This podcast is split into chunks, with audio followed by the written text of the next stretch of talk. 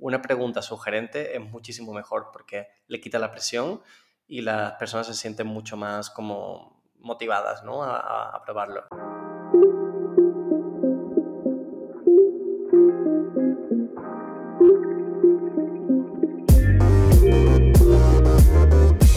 a todos y bienvenidos al episodio número 6 de Hipercreativo. Mi nombre es Roxana Kruger y hoy me acompaña Alema Ferrer. Él es experto en diseño de procesos creativos y facilitador de sesiones de trabajo y dinámicas de equipo. Además es el fundador de Triggers, una herramienta de colaboración para equipos basada en cartas y el autor del libro Diseño de Procesos Creativos. Ale nos hablará de qué son estos procesos, cómo diseñarlos y cómo incorporarlos a nuestras dinámicas para impulsar la innovación, empoderar equipos y facilitar el cambio y la co-creación. Espero que disfrutes de esta conversación y ahora sí, vamos a la entrevista. Hola Alejandro, eh, bienvenido a un nuevo episodio del podcast y muchísimas gracias por, eh, por darnos tu tiempo para contarnos un poquito sobre tu experiencia y tu vida profesional. Eh, y bueno, un poquito para aquel que no te conoce, quería preguntarte, bueno, si nos puedes comentar quién eres y a qué te dedicas. Vale, pues nada, muchas gracias por invitarme a esta entrevista, un placer. Y pues mi nombre es Alejandro, o me gusta que me llamen Ale, así que, más cortito. Eh, me llamo Ale Masferrer y soy, soy fundador de Triggers, una empresa que se dedica al diseño de procesos creativos y ayudar a gente con herramientas de, colaboración. Y pues a la vez soy facilitador de sesiones en, en Triggers, además de llevar toda la, la, parte de producto y de empresa, pues también eh, facilito muchas sesiones para tanto individuos, digamos, que, quieren aprender pues este tipo de habilidades como para empresas que quieren eh, solidificar sus procesos de trabajo. Perfecto. Eh, y por si acaso hay alguien que no lo tiene quizá demasiado claro o está metiéndose recién en este, en este mundillo, eh, ¿a qué te refieres específicamente con lo que es un proceso creativo? ¿Qué es esto de diseñar procesos creativos?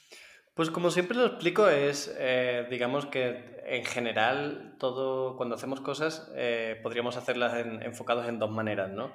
En el qué hay que hacer, como pues imagino que tu público y audiencia, pues la mayoría estarán metidos en tema de publicidad, diseño, etcétera, pues digamos que, por ejemplo, hacer una web o hacer un, una, una, campaña de publicidad o, o, cosas así, ¿no? Ese siempre es el qué, el que hay que hacer y yo me meto en el cómo hay que hacerlo. Entonces yo me meto en las sesiones de co-creación, en cómo vas a hacer las, los acuerdos con los clientes, cómo vas a hacer eh, los diferentes checks con usuarios, cómo diseñas formas de sacar ideas juntos. O sea, yo y Triggers nunca nos metemos en, en el resultado final, por así decirlo, en el, en el hard, ¿no? El hardware casi, uh -huh. sino nos metemos más en, en todo lo que es el, la, la, forma de llevarlo, la forma de facilitarlo y que las cosas salgan de forma eficiente a un nivel de que no haya fricciones y no haya este tipo de problemas.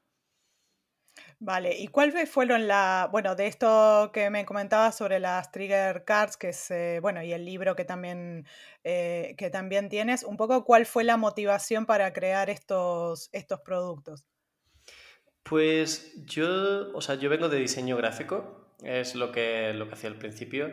Eh, he sido diseñador gráfico, luego he sido director creativo y, y, sobre todo a mí lo que me pasó es que cuando estaba en esta etapa de director creativo yo tenía una agencia que se llamaba The Pop-Up Agency y nos dedicábamos a hacer eh, procesos de ideación y, y, entrega de brief en 48 horas de, de, forma nómada. Entonces íbamos por el mundo wow. viajando de un sitio a otro y nos, nos eh, contrataban por 48 horas, por dos días y, y, nada, pues, pues nosotros nos poníamos a crear, etcétera, y a los dos días pues les entregábamos como este resultado, ¿no?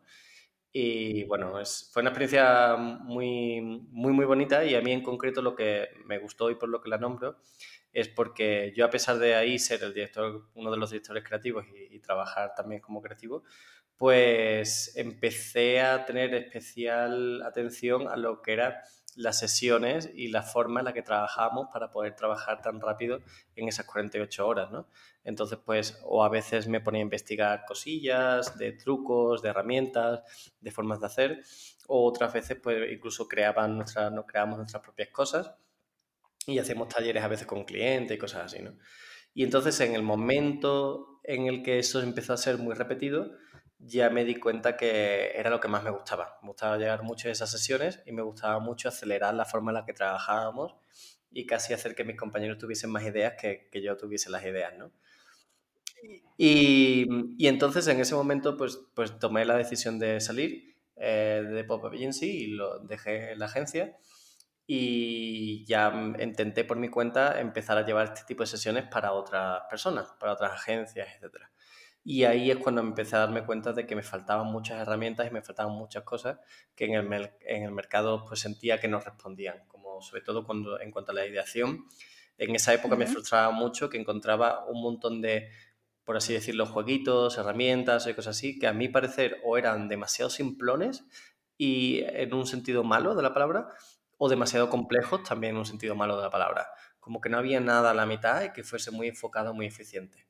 Y ahí fue cuando empecé a inventarme preguntas easy en POSITS y empecé a utilizarlas con clientes y funcionaban muy bien. Entonces yo diseñaba esas preguntas eh, para cualquier cosa. Si tenía una, por ejemplo, una, una una campaña creativa que hacer, pues yo hacía a lo mejor 10 o 12 poses con preguntas ISIS y se las ponía delante para que ellos empezasen a, sacar ideas de ahí. ¿Y si comunicas lo opuesto? ¿Y si fuese una sorpresa? ¿Y si no sé qué, no? Por ahí. Y ya como vi que, que funcionaba tan bien, digo, oye, pues a lo mejor esto es justo lo que estaba buscando que me faltaba. Y ya pues a partir de ahí hice un Kickstarter y, y todo, y, aquí estamos, cuatro años y medio después, aquí estoy viviendo de, de esta empresa que, que, ha crecido a lo que tú dices, no solamente las Ideation Cards, las cartas de ideación, sino pues a unas de reflexión, a un libro y más cosillas que vendrán por ahí. Bueno, qué bueno, qué genial. Y, y esto, eh, si me permites preguntarte, a esta, este tipo de pregunta o esa pregunta easy, ¿recuerdas de, de, qué te vino o por qué, por qué decidiste ir por ese camino? Pues, a ver, eran varias cosas. Yo había probado otros, otras formas y había observado en otras herramientas. Por ejemplo, otras herramientas lo que hacen es, eh, en vez del easy, eh, te dicen como frases, ¿no? Por ejemplo, eh, incluye un factor sorpresa o cosas así, ¿no? Y yo lo que me daba cuenta es que quería hacer una herramienta que fuese muy amable, que no fuese mandona y que fuese muy sugerente y la mejor manera, sin duda, eran las preguntas. yo empecé en inglés y, bueno, era la pregunta what if, y, me parecía que era lo mejor y después de testear las diferentes formas, entendí que una pregunta sugerente es muchísimo mejor porque le quita la presión y las personas se sienten mucho más como motivadas ¿no? a, a probarlo. Es como si yo te dijese, eh, oye, eh, cena vegetariana hoy. Tú serías como, bueno, relájate, ¿no? Pero se te dijo, oye, si pruebas a cenar vegetariano hoy eh, y pruebas esta receta, pues ya suena mucho más amable, ¿no? Y ya te, te entra como más Exacto. Y, y, nada, entonces fue un poco prueba y error, pero, pero sin duda esa fue la que más me encajó. Genial. ¿Y cuáles fueron esas primeras respuestas, si las recuerdas, la, la respuesta o la recepción eh, de estos primeros clientes referentes a, a estas preguntas? Pues yo le hice, hice muchos test antes de, lanzarlo. Hice como una maratón de a lo mejor, yo qué sé, pues un mes o así, en las que me dediqué a llamar puertas entre Madrid y Barcelona. Eh, a, a, agencias, a todas las que conocía y a más que me iban boca a boca. Y nada, me pillé un tren entre Barcelona y Madrid. Estaba, pues me fui unos días. Afortunadamente tengo amigos en Madrid y eso, y me quedé con ellos. Y empecé como una semana entera haciendo talleres en Madrid y otras en Barcelona, ¿no? Y lo bonito es que todo el mundo me decía lo mismo. Decía, wow, sí que te hace pensar en cosas que no habías pensado antes. Sí que hace la ideación muchísimo más fácil la hace más amigable, pero a la vez la hace muy enfocada, porque yo dividía en categorías las, las preguntas, no eran como todas valen para todo, ¿no? Y, la recepción fue súper buena, de verdad. Y de hecho, prácticamente todo el mundo que participó en los testing, luego yo empecé con una campaña de Kickstarter y, y para sacar el producto. Y nada, prácticamente todo el mundo compró luego en el Kickstarter las, las tarjetas que habían probado, ¿no? O sea que eso también es un signo muy bueno. Pues sí, súper positivo y una validación de que al final este producto sí que se necesita y que la gente lo, lo quiere. Total, y bueno, o sea, mis usuarios era, pues, no sé, agencias como Designit o Comuniza en Barcelona y cosas así que pues, son gente, yo digo, muy respetables, ¿no? Que no son un, pues no sé, que no son unos estudiantes con todo el respeto a los estudiantes. No, no, claro, pero bueno, que sí, que validado por alguien que sabes que está en esto ya más, más profundamente, quizá. Efectivamente. Vale, y así como me imagino que hay muchísimas cosas positivas en esto de los procesos creativos, así me imagino igual que tal vez te encuentras, ya sea cliente o gente que está participando tal vez en alguna cosa de co-creación y demás, que tal vez son un poquito escépticos, me imagino. ¿Cuáles son esos retos con los que te encuentras a la hora de, de, hacer estos procesos creativos, ya sea a la hora de diseñarlos o sobre todo de lo que es la respuesta de la gente que me imagino que alguno habrá que tal vez no, no se sienta del todo cómodo en una, en una situación como esta. Pues la verdad es que me he encontrado gente de clientes que, que, no he entendido para qué me han contratado, porque me han contratado sin creer en, en, la metodología y sin realmente querer participar en una cosa así, ¿no? Entonces, eh, la verdad es que esos proyectos en general han tenido dos vertientes, o les he convencido por el camino de alguna manera, o nunca han querido creer entonces, pues sinceramente no ha salido muy bien. Eh, con los años, afortunadamente, ya solo recibo personas que, que, que, creen en lo que hago, ¿no? Y quieren este tipo de... Yo ya no digo incluso en mi metodología, sino los valores que yo inculco. Creo que mm, triggers, mis charlas y la gente que me conoce sabe que yo tengo una ideología. Aparte de una metodología, claro. tengo unos valores. Y entonces yo encantadísimo, podemos tocar la de metodología, podemos hacer todo lo que tú quieras y variantes la que quieras, pero mis valores son mis valores. Y, y pues no va a salir bien cuando hagamos un proceso de, de co-creación en el que me estés contratando para que la gente participe, pero tú lo único que quieres es ser tú un, un vamos a decirlo así mal, un, una, un, dictador o muy centralista, ¿no? En, en cuanto claro. a todas las decisiones. Simplemente es que no es coherente, entonces no funciona, entonces con mis como valores no funcionan, ¿no? Y pues, pues sobre todo me he encontrado personas que eso, que o no creen en la aportación de, muchas personas o de varias personas, eh, que piensan que simplemente ellos son la pieza más clave e incluso única clave del proceso y cosas así. Y al final, pues ya te digo, lo respeto, cada uno con su dinero lo que quiera y siempre lo que quiera, pero no es mi forma de trabajar. El tema este de los procesos mm, creativos o de co-creación y demás, ¿Los ves como algo que son aplicables a cualquier tipo de empresa o a cualquier tipo de negocio o a cualquier circunstancia? ¿Y qué cosas habría que tener en cuenta para, mm, para que si hay alguien que realmente le interesa, eh, pues como, como mm, poder aplicarlo quizás a su negocio o a su empresa o a su equipo? Bueno. Pues sí, yo, yo creo que al final lo que yo inculco y lo que Intrigues intenta es sacar el máximo partido de, un, de una inteligencia colectiva, ¿no? Decimos. Entonces, todo lo que tenga procesos en los que haga falta el pensamiento de varias personas no tiene por qué ser, entre comillas, creativo. Es que te viene genial, porque yo creo que los problemas de fricciones de comunicación, fricciones de pensamiento, fricciones de diferentes puntos de vista, todo lo que cree ese tipo de fricciones, pues se encuentra en cualquier proceso colaborativo, no solamente en el, en el creativo, ¿no? Y yo, por ejemplo, con Triggers, pues he trabajado desde marcas, por así decirlo, creativas y agencias creativas a corporativos súper serios. Eh, entonces, uh -huh. pues yo realmente creo que he trabajado con ingenieros, he trabajado con diseñadores, he trabajado con, con gente de, de, management, o sea que, que, al final sí que creo que, que es otro mito quizás a, de, a, destruir, lo de qué es el proceso creativo y qué son los creativos, ¿no? Hablando un poco de esto de, del mito, entonces, ¿cuál, ¿cuál es el, sobre todo el mito que hay que romper? Porque recuerdo un poquito, ya esto quizá para la gente, bueno, que no lo, que no lo sabe, sí que hablas del genio creativo en tu libro eh, y un poco de romper esto, eh, y bueno, no sé si está relacionado precisamente con lo que comentabas. Sí, con, con, eso, por supuesto. O sea, yo, yo menciono mucho en el libro que, que, es algo que creo que ya afortunadamente cada vez está más aceptado y, y, todo el mundo lo ve así, o mucha gente lo ve así.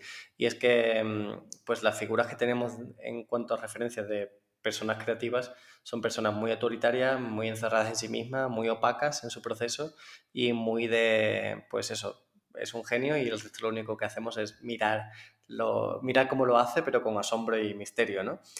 Y claro. bueno, pues está bien, o sea, imagino que obviamente pues hay gente con ese carácter, pero yo creo que cuando pones a, por, por, decir, cinco personas en una mesa a colaborar, si hay una persona así y solo actúa de esa manera, pues no está sacando el provecho de las otras cuatro, ¿no?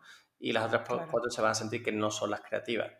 Yo creo que yo creo que hay formas de, hackear, de mejorar, de facilitar la, creatividad y creo que es muy bonito y muy, muy bueno eh, entender cómo contribuyes y entender que no solamente disparar ideas locas continuamente es contribuir a la creatividad. También está definir cosas, también está ver oportunidades, también está matizar cosas, o sea, eh, analizarlas, preguntar por qué. Hay, hay muchas formas de ser creativo, ¿no? Y eso, eso estaría bueno que empezásemos a tomar conciencia de ello.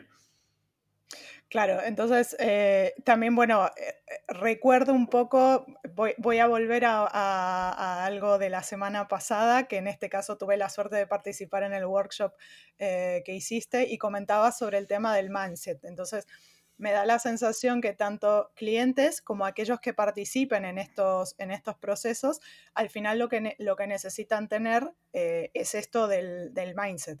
También si nos puedes contar un poquitito, eh, bueno, a qué te refieres específicamente con eso y si nos puedes contar eh, sobre estas cinco figuras que también nos, has, que nos habías comentado tanto en el workshop como que veo que hablas en el, en el libro. Sí, yo trabajo, pues la, la, que mencionas es una metodología que, que, salió el año pasado, sí, el año pasado, hace un poquito más de un, año y un mes, una cosa así, cuando estamos grabando este podcast. Eh, salió en noviembre de 2019, editada por Gustavo Gili, y es un libro que se llama Diseño de Procesos Creativos. Y básicamente en ella lo que propongo es una forma de trabajar, o sea, de diseñar procesos para, para equipos o incluso individualmente también lo puedes utilizar, ¿no? Eh, y lo hago basado en cinco fases, ¿no? Eh, una que es una, yo lo hago, lo hago con figuras eh, geométricas, ¿no? Pues una que es un círculo, que es un momento más de reflexión, de entendimiento, de investigación, de hacer preguntas, ¿no? Todo lo que sea darle vueltas al asunto, por así decirlo. Eh, luego otra forma que es la cuadrada, ese otro momento es diferente, es un momento de eh, como es un cuadrado y es muy difícil como de mover, está muy bien como para, para, construir cosas encima, es una base fuerte y rígida, pues es un momento de acuerdos, de acuerdos, de definiciones, de especificaciones, de criterios, de todo lo que sea como sólido, inamovible, ¿no? Ese es el momento en el que ya le has dado muchas vueltas al asunto y ya lo que quieres es, vale, pero ¿de qué estamos hablando? Vamos a sentarlo. Y después vienen dos figuras muy contrapuestas, que es una, un triángulo abierto, que es el momento de generación de ideas absolutamente, el típico brainstorming que sabemos. Eh, ahí vale todo, ahí puedes, mm, puedes hacer todas las ideas que quieras y todas las proposiciones que tú quieras. De hecho, es un momento más de cantidad que de calidad. Y el triángulo cerrado, que es todo lo contrario, es, ya tienes un montón de cositas y eh, lo que quieres es filtrar y seleccionar, ¿no? Y por último, un momento que yo le llamo, es una figura de estrella, que, esta, esta, figura me, me, ayuda a mí en estos momentos son de aportar energía, de aportar descanso, de aportar inspiración, de celebración del equipo. O sea que es un momento como un poquito más disruptivo en cuanto a, aportar la energía al, al, grupo ¿no? y un poco de, de alivio mental, por así, por así decirlo. Y eh, pues estas figuras no van en un orden concreto, sino que tú puedes moverlas y puedes colocarlas donde quieras. Entonces puedes empezar un diseño por un círculo, eh, hablas del tema, luego un cuadrado, lo defines, luego un triángulo abierto para generar ideas, luego un triángulo cerrado, luego otro y por último un cuadrado para terminar de definir qué idea te ha quedado, por ejemplo. Pero puede ser que no utilices eh, todas las figuras o puede ser que repitas incluso figuras durante el proceso. ¿no? Y para mí es una forma muy flexible y muy visual de ponerlo cómo tienes que hacer las cosas, no el cómo. Y como cada una está enfocada en conseguir algo concreto, por ejemplo, círculo, investigar, reflexionar, etcétera, tu mindset va, o sea, lo que le pido a las personas es que ajusten su mindset al de la figura.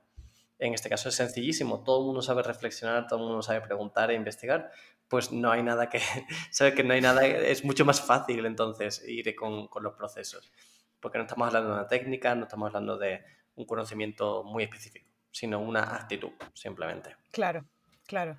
Genial. Y me imagino que también en esto de, los procesos hay, ah, bueno, eh, no sé si hay alguna figura que, sea puntualmente o que tenga que tener algún mindset puntual, pero también está el tema del facilitador, ¿verdad? Que, comentabas como parte de este, de este proceso creativo.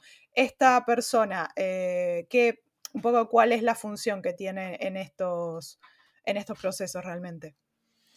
Pues la figura del facilitador, sobre todo, es una persona que se dedica a, hacer de guardián del proceso, que se cumplan esas normas, como digo, de esos mindset, a diseñar estas figuras y las diferentes fases aportar herramientas en cada una de las fases si ve que al equipo le hace falta y em, a moderar un poco las comunicaciones cuando no están yendo en el lugar adecuado. Yo diría que es un poco así, como si fuese un árbitro, ¿no? de, para que todo fluya, para que todo se entienda y no toma partido, sino simplemente es una persona que se debe al proceso, al proceso con una intención, claro, eh, pero, pero al proceso.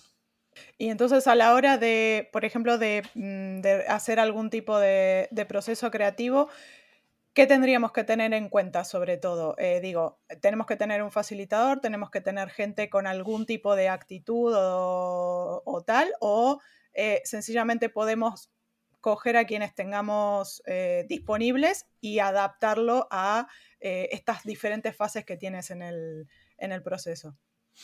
Pues creo que eso es como una película, o sea, puedes hacer una superproducción, ¿no? o puedes hacer una, película indie. Mm, yo creo que depende de tus capacidades y depende de tu equipo, pues haz una cosa u otra. Lo que yo siempre diría es, primero, piensa en una forma de trabajar, o sea, piensa en de cómo vas a, planear el proceso, eso seguro. Acuérdalo con tu equipo para que todo el mundo esté claro en las fases y cosas así. Y ya si tienes equipo de presupuesto, pues tenga un facilitador que te lleve esas pautas y que te lleve esas herramientas y que te lleve pues todas las formas de, hacer, ¿no? Pero si no, puede ser perfectamente el mismo grupo. O sea, yo, yo creo que, que, un grupo se puede autofacilitar. Es, depende de lo que hagas, pues, por ejemplo, en momentos de... Yo mismo para triggers he contratado a facilitadores externos a veces porque hemos hecho dentro de mi, equipo, del equipo de Triggers, pues hemos hecho algún tipo de, dinámica para reflexionar nosotros sobre, por ejemplo, el año, o reflexionar sobre un problema que teníamos, etc. Entonces, prefiero que haya un facilitador porque sé que entonces el proceso no va a estar eh, con, con bias, ¿no? que lo dicen en inglés, como, como ya prejuicios, pues no va a tener prejuicios, porque al final un diseñador intenta ser muy neutral, pero pero somos personas, ¿no? Entonces, pues obviamente... Claro, estás demasiado implicado en el proceso quizá o demasiado implicado en el, en, el objetivo y claro, al final eso como que termina siendo peor y mejor tener a alguien que sea más, más objetivo en cuanto a, cómo puedes llevar el, em, toda la sesión de alguna claro. manera. Eso, eso pasa, por ejemplo, mucho cuando una agencia me contrata para, para facilitar una sesión entre el cliente y la agencia, ya sea de, de ideación, de alineación y cosas así pues me ocurre mucho porque así la agencia no, ni la agencia ni el cliente me ven como ni aliado ni enemigo, sino me ven como una persona neutral que está ahí y que dice, mira, ¿cuál es, cuál es vuestro objetivo de la sesión? Ah, llegar a una idea según este briefing que me habéis dicho. Vale, pues yo me pongo a diseñar mi proceso, lo facilito para que no se nos olvide que lo que tenemos que llegar es a esto. Y me da igual que se hace la agencia, que se hace el cliente o lo que sea, porque a mí lo que me han pedido es esto. Claro. Claro, genial. Y recuerdo que comentaste en el libro un poco que, em, a ver, no quiero hablar por ti, obviamente, pero que no estabas del todo de acuerdo con algunos tipos de metodologías, tal vez que eran como muy cerrados o que te daba la sensación que eran muy cerrados. Digamos, ¿por qué, ¿por qué crees que es mejor tener algo flexible y no una especie de receta mágica, vamos a decirlo de alguna manera, que se puede aplicar quizá a todos los productos? Esto ya lo pregunto incluso más desde una cuestión personal, porque hace muy poquito terminé el Design Sprint, entonces es como decir, bueno, a ver, ¿cómo puedo abrir mi mente para poder abrirme a hacer algo quizá más flexible y no querer encajar directamente en el design sprint absolutamente todos los, proyectos con los, que, con los que te encuentres. Pues es que, o sea, para mí hay dos, puntos clave. Eh, yo no es que esté en contra absolutamente de las metodologías que te dicen 1, 2, 3, 4 y esto es así siempre. No estoy en contra per se, sino eh, creo que estoy en contra cuando lo venden como una forma de resolver cualquier tipo de proyecto. Creo que, por ejemplo, el Design Sprint está muy bien para resolver algún tipo de em, tema de nuevo producto, producto digital o cosas así, y que quieres hacer un prototipo para tener muy claro qué, le gusta o qué no le gusta al usuario. Vale, pues, pues está bien. ¿Se ajustaría a todos los proyectos que sean de ese estilo? No, habrá algunos que no. Eh, pero como base está genial. Y si estás como estás empezando o tienes, no tienes ganas de meterte mucho en porque estás en otras cosas, pues está perfecto. Em, el caso es, si me viene, por ejemplo, ahora un design sprint y me dice, pues vamos a utilizar un design sprint para, no sé, para resolver los problemas de comunicación que tenemos en la agencia, pues a lo mejor ya no me funciona. O para que me venga un cliente y me diga, oye, mira, tengo estos tres, eh, tengo estas tres ideas y quiero que, que, me desarrolles una de ellas a nivel de modelo de negocio. Pues, tampoco, pues a lo mejor tampoco funciona. O sea, e, es, depende de lo que te pidan, ¿no? Y, entonces ese es un punto que yo creo que eh, yo lo explico muy bien, en, eh, a, mí, me gusta explicarlo mucho con, con el tema de, de, por ejemplo, pues recetas, ¿no? No puedes utilizar una receta de huevo frito para hacer un ramen es que, es que no puedes es que no puedes, no tiene ningún sentido, ¿no? Exacto. Pues entonces, a lo mejor Design Spring es genial para hacer huevos fritos, pero si yo quiero hacer ramen, oye, pues ya está. no me lo vendas para eso, ¿no? Entonces, ese sería un poco el resumen de, mi primer punto.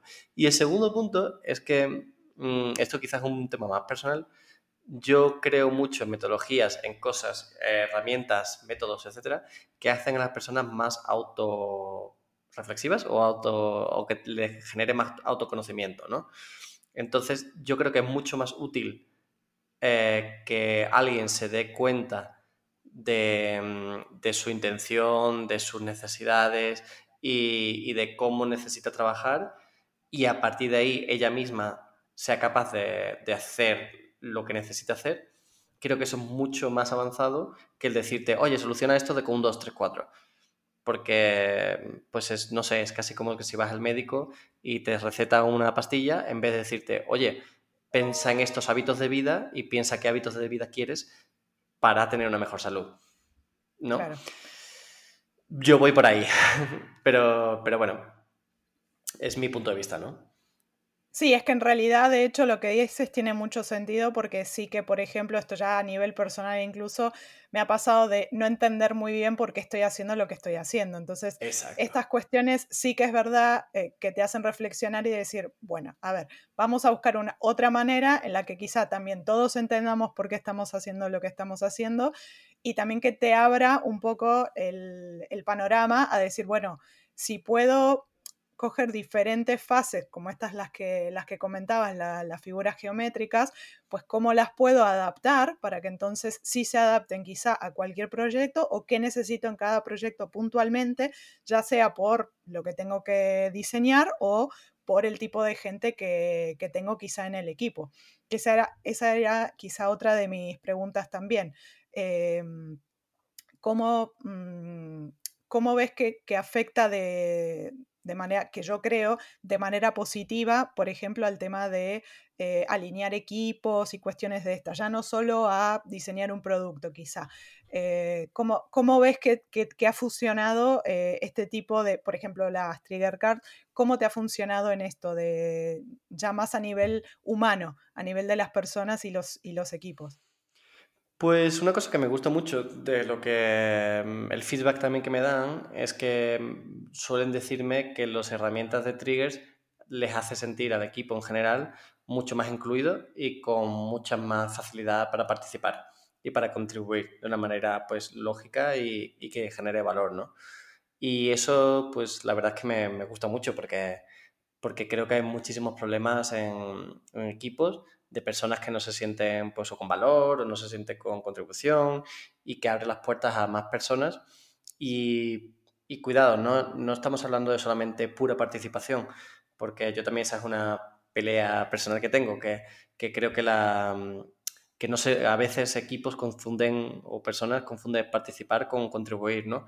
Yo creo mucho más en, contribuir, o sea, participar hay veces que lo que hace es pues fastidiarte el proceso o hacerlo súper largo. Eh, si, si, participas es porque contribuyes, ¿no? Y nuestras herramientas, pues lo que permiten a las personas es contribuir en el momento que, que lo consideren adecuado y en el momento que tengan algo que contribuir.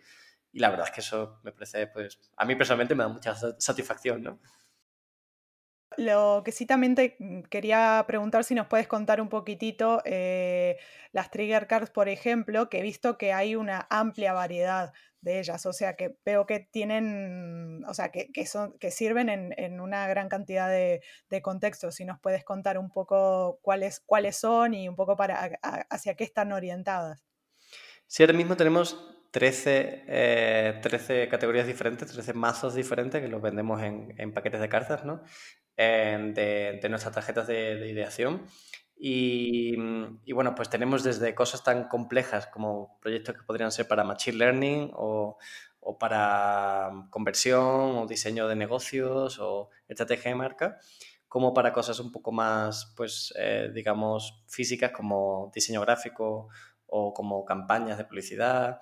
Em, hay, hay 13, o sea que se me olvidan ya incluso, ¿no? Sí, sí, bueno, para tener un poco de contexto. Exacto, pues va un poco por ahí. Entonces, o sea, sobre todo la, la, diseñamos en diferentes categorías, en diferentes mazos, porque lo que queremos es que si tú quieres emplear, por ejemplo, quieres idear para sacar una nueva idea de, de un producto o un servicio, pues te vayas a nuestro mazo de centrado en las personas porque esa es la que te va a utilizar para eso.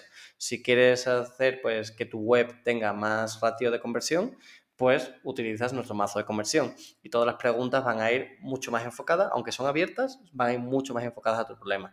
Y así no hay frustraciones del momento de, ay, es que esta herramienta no me sirve para nada, ¿no? Eh, pues igual, pues también tenemos uno, por ejemplo, de naming. El de naming es súper específico. Si utilizas nuestro mazo de naming para crear una idea de, no sé, eh, un tipo de gafas nuevas, pues obviamente no te va a servir. Eh, pero yo creo que eso es lo bueno también de la herramienta, ¿no? Y es lo que decía antes, que a veces algunas me dejaban con una sensación de, ah, no me sirve sí, todo. de que algo faltaba, claro, falta, faltaba una vuelta de, de, rosca, como quien dice. Exacto. Y obviamente entiendo que esto se podrá combinar, ¿verdad? Es decir, unos, unos mazos se podrán combinar con otros a futuro, quizá, o si vas pasando por diferentes etapas, porque entiendo que el naming será quizá uno de los primeros o la estrategia de marca quizá pueden llegar a ser alguno de, los, de las primeras fases para ya luego ir pasando a cosas más eh, complejas quizá como el tema de la conversión que comentabas. Exacto, lo puedes utilizar por diferentes fases o hay personas que incluso sí, que la, que la, han, la han, mezclado entre ellas, algunas son bastante combinables. Eh, por ejemplo, tenemos un mazo de innovación y otro, pues el que mencionaba antes de inteligencia artificial, Machine Learning, que podrían ser combinables o el de uno de campaña con uno de Serendipia, que es el, el de Serendipia es como el, el, más aleatorio que tenemos, es el, digamos que es el único como cajón desastre, es para sacar ideas más de concepto, más fuera de la caja y tal. Pues sí que la podrías, la podrías combinar, la verdad. Y eso también me gusta de nuestras herramientas, que siempre diseñamos de nuevo, como nuestro proceso que te he explicado antes, de una forma en que no te digo específicamente cómo utilizarlas, sino que están ahí un, una forma muy sencilla pero a mí me encanta cuando me, me, vienen otros y me dicen, oye, la he utilizado de esta manera, ¿está bien? Y yo, ¿te funcionó? Sí. Ah, pues genial. Entonces está bien, claro. claro que está bien. Claro, cada uno aporta también la su propia creatividad en el proceso y cada uno interpreta de una manera quizá diferente una misma pregunta, porque no sé si lo explicamos, pero bueno, que básicamente son mazos de cartas en el cual eh, siempre hay una pregunta. Entonces esto como que genera precisamente a que el cerebro piense diferentes opciones, quizá eh, a partir de, este, eh, de esta pregunta puntual. Claro, preguntas de abrir, no preguntas de comprobación, no preguntas de ¿es tu idea buena? Sino es de preguntas como decía antes, como ¿y si hiciese, y si tu idea hiciese un servicio mm, para poner contento al usuario? ¿Y si eh, hiciese utilizase la comunidad local? ¿Y si? ¿no? Ese tipo de cosas. Y sí, es muy bonito porque, no sé, por ejemplo, me acuerdo de una vez que un profesor me dijo que utilizaba las cartas, la, las, las de ideación. Eh, primero les hacía a sus alumnos crear ideas, ¿no? Para un briefing que, yo, que él le había puesto y después a cada uno le daba una carta, cuando ya tenían ideas, le daba una carta. Y entonces tenían que modificar su idea con esa carta. Y lo hacía para enseñarles a los alumnos como flexibilidad mental de mm, no atorarse en una idea primera, sino ser capaz de llevarla más allá, ¿no? Y yo fue como, pues mira, inicialmente no se habían diseñado así, pero es que la verdad tiene todo el sentido, o sea que me encanta. Sí. Perfecto. Sí, sí, sí. Sí, porque de hecho entre los diseñadores hay mucho de esto de quedarse muchas veces atascado en la primera idea que tenemos o una que de pronto nos, mm, personalmente quizá nos, nos gusta mucho y, e, e intentamos en muchos casos quizá defenderla incluso frente a otros y claro, eso es verdad que hace que quizá el, el hecho de flexibilizar, pensarlo de otra manera, digas, bueno, no, quizá no era tan buena idea o tal vez se le puede dar algún tipo de, de, otra visión para que pueda funcionar mejor o cumplir el objetivo en este caso. Hmm, totalmente, o sea que para mí es súper válido y, y creo que tiene todo el sentido. Y por último, bueno, ya pasando a, mm, también cositas prácticas que la gente tal vez pueda, eh, pueda aplicar ya sea en el día a día de sus propios procesos eh, a nivel personal o si está con equipos o en algún tipo de, negocio. ¿Tienes algún recurso, ya sea libro o, obviamente el tuyo, eso por descartado, Trigger Cards también, a todos recomendamos esto? Eh, ¿Tienes algún recurso o podcast o libro o lo que quieras recomendar? Eh, para la gente que quiera tal vez, eh, tal vez conocer un poquito más sobre qué es esto de procesos creativos y cómo podemos flexibilizar también un poquito nuestras ideas. Pues mira, justo hace poquito eh, estuve, me pidieron que formase parte de un book club para presentar un libro que no me había leído, que tenía ya ganas de, leerlo, que se llama Creative Confidence. Creo no sé si está también en castellano, en español, pero eh, bueno, Confianza Creativa, que son de, los, de dos de los socios de IDEO. Y creo que para si alguien quiere iniciarse en ese tipo de, o sea, de creatividad quiere saber un poquito más cómo hacer las cosas, ese viene fenomenal. Eh, está muy sencillito de leer, con muchos casos, muchas cosas prácticas y te da una muy buena base de, de cómo, cómo, enfrentarse al proceso de crear, ¿no? Y diría ya que si quieres algo un poquito más avanzado, en algo en concreto, en una metodología en concreto, por ejemplo, la que tú mencionabas de Design Sprint de Google, pues también me parece muy bueno, o sea que, que también te da una fase muy, muy clara y herramientas muy claras. Y pues si estás mirándolo para ver un poco más como con negocio, diría eh, pues el de Lean Startup es una metodología súper buena, que también es un libro que se lee muy rápido y muy bien. Y a mí, particularmente cuando me lo leí hace ya años, me cambió la mentalidad claramente. O sea, fue como, ah, claro, todo, todo, todo puñetero sentido, ¿no? Y por último, si lo que quieres es enfrentarte más al tema de, de equipos y de, y de grupo y trabajo en grupo, te recomendaría un, un libro que se llama Creating Effective Teams, eh, creando equipos eh, creativos, eh, creando equipos eficientes, que es de una autora que creo que se llama Susan Willam. si metéis Creating Effective Teams, debe, debe saliros en, en, Google. Y es una consultora muy interesante que ha sacado, bueno, sacó hace ya años una teoría de fases de maduración del grupo y cómo los ayudas a los equipos en cada una de esas fases. Y eh, yo ya te digo, también es un libro que me, muy pequeñito, que me leí hace años y es increíble, se lo recomiendo, es avanzado, pero muy bueno. Claro, genial. Bueno, pues hay una amplia variedad entonces de, libros que, tenemos para, para leer. Algunos de los que has comentado sí que los he leído, pero hay algunos otros que no, así que eh, genial la recomendación. Y ya por último también como para cerrar, em, ¿hay algún proyecto eh, ya sea personal o profesional, que ahora mismo te tenga ilusionado o emocionado. Y leí, si, si también nos puedes contar de paso, que ya ahí me meto yo, al tema del brand eh, Compass, que vi que, eh, que bueno, presentaste de alguna manera hace muy poquito, también si nos puedes comentar brevemente de qué va este proyecto. Pues, pues bueno, en general en Triggers la verdad es que hay un montón de cosas que me ilusionan, eh, afortunadamente. Eh, por una parte, pues hace poquito sacamos con Typeform una, un commission, ¿no? que le llaman en un proyecto, que en inglés. Eh, pero básicamente Typeform vino con un equipo ya de diseño eh, pero ellos querían desarrollar una herramienta para hacer reflexionar a, a, brand managers, pero no tenían, bueno, querían alguien que les ayudase a dar toda forma a ellos, no en cuanto al cómo, de nuevo, al diseño, sino al, perdón, al qué, sino, sino al cómo, el cómo se desarrollaba y, y, qué tipo de preguntas tenía, o si eran preguntas o no y tal. Y pues nada, nosotros les ayudamos a, a eso y ha salido una herramientita muy, muy bonita que se llama eh, Brand Compass y básicamente tiene como diferentes rutas, diferentes como caminos, que le llamamos journeys, para hacerte reflexionar sobre tu marca. Creo que hoy en 2020 viene genial y sobre todo también como son preguntas un poco... Es que es muy bonito un proyecto también porque es una web, o sea que es brandcompass.app, eh, compass como compass y brand de marca, eh, brandcompass.app.